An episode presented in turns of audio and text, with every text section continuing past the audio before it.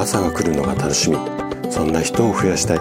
こんな思いを持った生体院の院長がお届けする。大人の健康。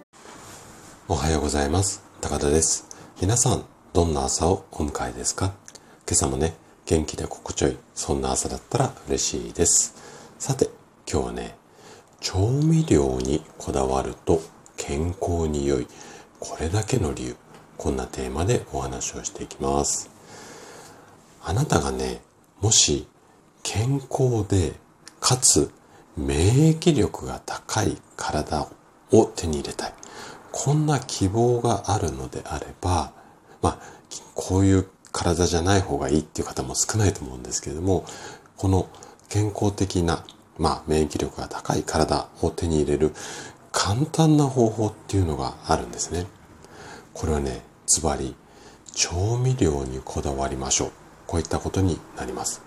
じゃあ、なんで調味料にこだわると健康になれるのか。今日はね、その秘密について迫っていきたいなというふうに思います。ぜひね、最後まで楽しんで聞いていただけると嬉しいです。じゃあ、早速本題に入っていきましょう。あなたがね、いつも何気なく使っている調味料。例えば、お塩だったり、醤油、あとは味噌、みりん、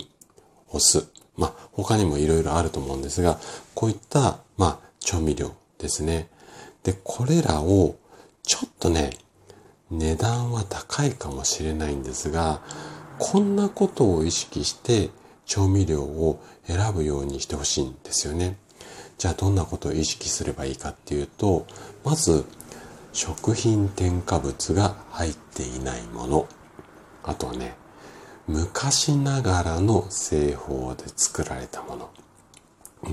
他にもちょっと気にしてもらいたいことあるんですけれども、ちょっといっぱいだと覚えられないと思うので、この余計なものが入っていなくて昔ながらのちょっと手間暇かかった製法で作られたもの。こんなものを意識してもらいたいんですよね。で例えばなんですけども料理酒ってあるじゃないですか。あの料理酒の中には食塩お塩ですね。これが添加されている場合っていうのが非常に多いです。なので料理酒ではなくてもう日本酒。で、日本酒の中でも純米酒、あの、醸造アルコールが入っていない、もう天然のもの、うん、を使うようにしてみてください。で、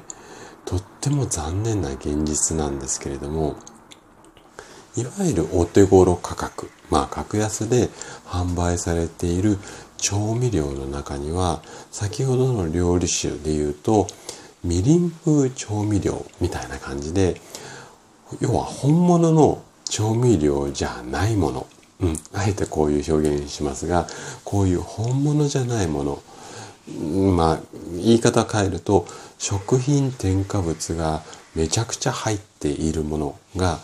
もう普通に売られています。ぜひね、こういったものを買う前には、こう製品についているこう裏面見返してもらって原材料のところここをね、しっかり確認するようにしてみてください。で、最近は原材料がこうずらずらっていくつも5個も10個も書いてあるんですが、こう、なんとか入ってて、なんとか、なんとか、なんとかっていくつもこう名前あると思うんですが、このなんとかっていう名前の前にこう、スラッシュ、横棒ですね。横の縦棒っていうのかな。スラッシュの後ろに記載されているものっていうのは、大体食品添加物です。なので、スラッシュじゃなくて、黒ポチとか点っていうようなものであれば、結構天然なものが多いんですけども、まあ、100%じゃないですよ。100%じゃないですけども、ただ、原材料を見て、スラッシュなんとか、スラッシュなんとか、スラッシュなんとかっていうのがいっぱい書いてある、あの、商品に関しては、ちょっとね、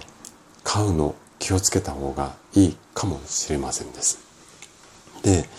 健康を手に入れようとする方は、例えばね、体にいいものだったりとか、体に悪いもの、これを意識する方っていうのは非常に多いです。多いんですけれども、ただ、調味料まで意識をするっていう方っていうのは、結構、これ私の肌感覚なんですけども、少ないんじゃないのかなっていうふうに思っているんですよね。で、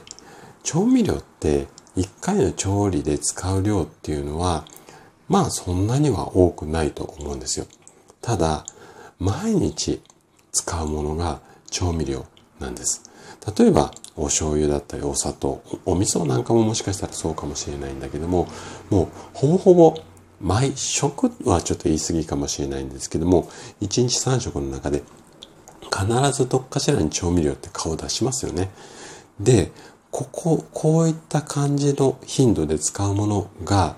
食品添加物が多い。まあ、要は食品添加物が多い調味料を毎日使ってると、どんなにね、体にいいものを一生懸命気にして食べても、やっぱり効果が半減しちゃうんですよ。で、半減どころか、もしかしたらね、添加物だらけの体になってしまう。こんなケースも少なくありません。なので、